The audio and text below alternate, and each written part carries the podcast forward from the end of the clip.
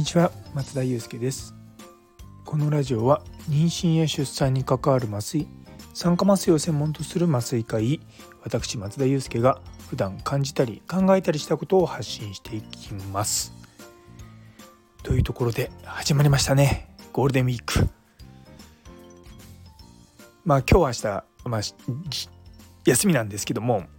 あの今日は早速ですね。家族で、まあ、家族って言っても全員じゃないんですけどもあの三男と家内と私と3人でですね箱根の方まで行ってその手前のですね小田原で、えー、かまぼこ作り体験をしてきました実はですねもう10年以上前かな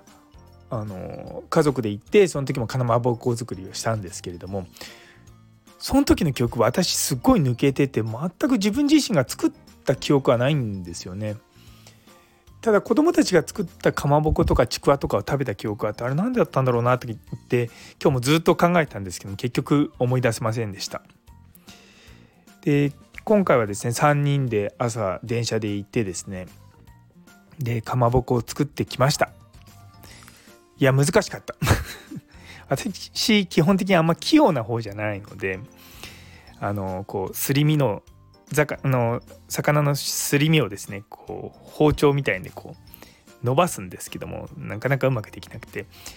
であ難しいなって言ってたらうちの家内あの薬剤師なんですけども軟膏を練るわけですよ。なのでいやこれあの軟膏練るのでやってたからとかすごく器用に作ってですねあの横でやってるの見てちちっとか思いながらですね あのかまぼこを作ってました。いやすごく良かったですよ。あの子供とかもたくさん来てたしなかなかこう、まあ、職業体験ってわけじゃないですけど何かこうものを作るってすごくこう職人の技っていうのをこう考えながらですねいろいろとやってました。あのかまぼこのあの板あるじゃないですか。でかまぼこの板を使ったアートみたいなのがですねそのかまぼこ博物館ってところにこうバーって飾ってあったんですけどもいやもうこれかまぼこの板じゃないだろうっていうぐらいもうみんないろんなことやってるわけですよ。いや単純にこうかまぼこの板にですねなんかこう絵を描いてるだけじゃなくて人によってはそれを彫って奥行きを出したりとかもうそれをたくさんつなげてなんかアートにしてたりとかいやまあいろいろと面白いなと思ってですね見てました。で午前中はまあそんな感じでかまぼこ作ってで近くでご飯食べてからですねあの小田原城までこう行こうって話になったんですね。で調べてみたら小田原城まで2キロぐらいでしかもまあ30分ぐらいで歩けるって書いてあったんで、まあ、家族で3人でですね喋りながらとことこと歩いていきました。で小田原城僕多分それはですね本当に初めてだったと思うんですけどもあの新幹線とか乗ると小田原城ってこう見えるんですよね。でも今回登ったん初めて登っていやすごい綺麗でしたね。結構ですねお城を見ながら思ったのが、まあ、いろんな人来てんなって感じでした。外人さんもいらっしゃいましたし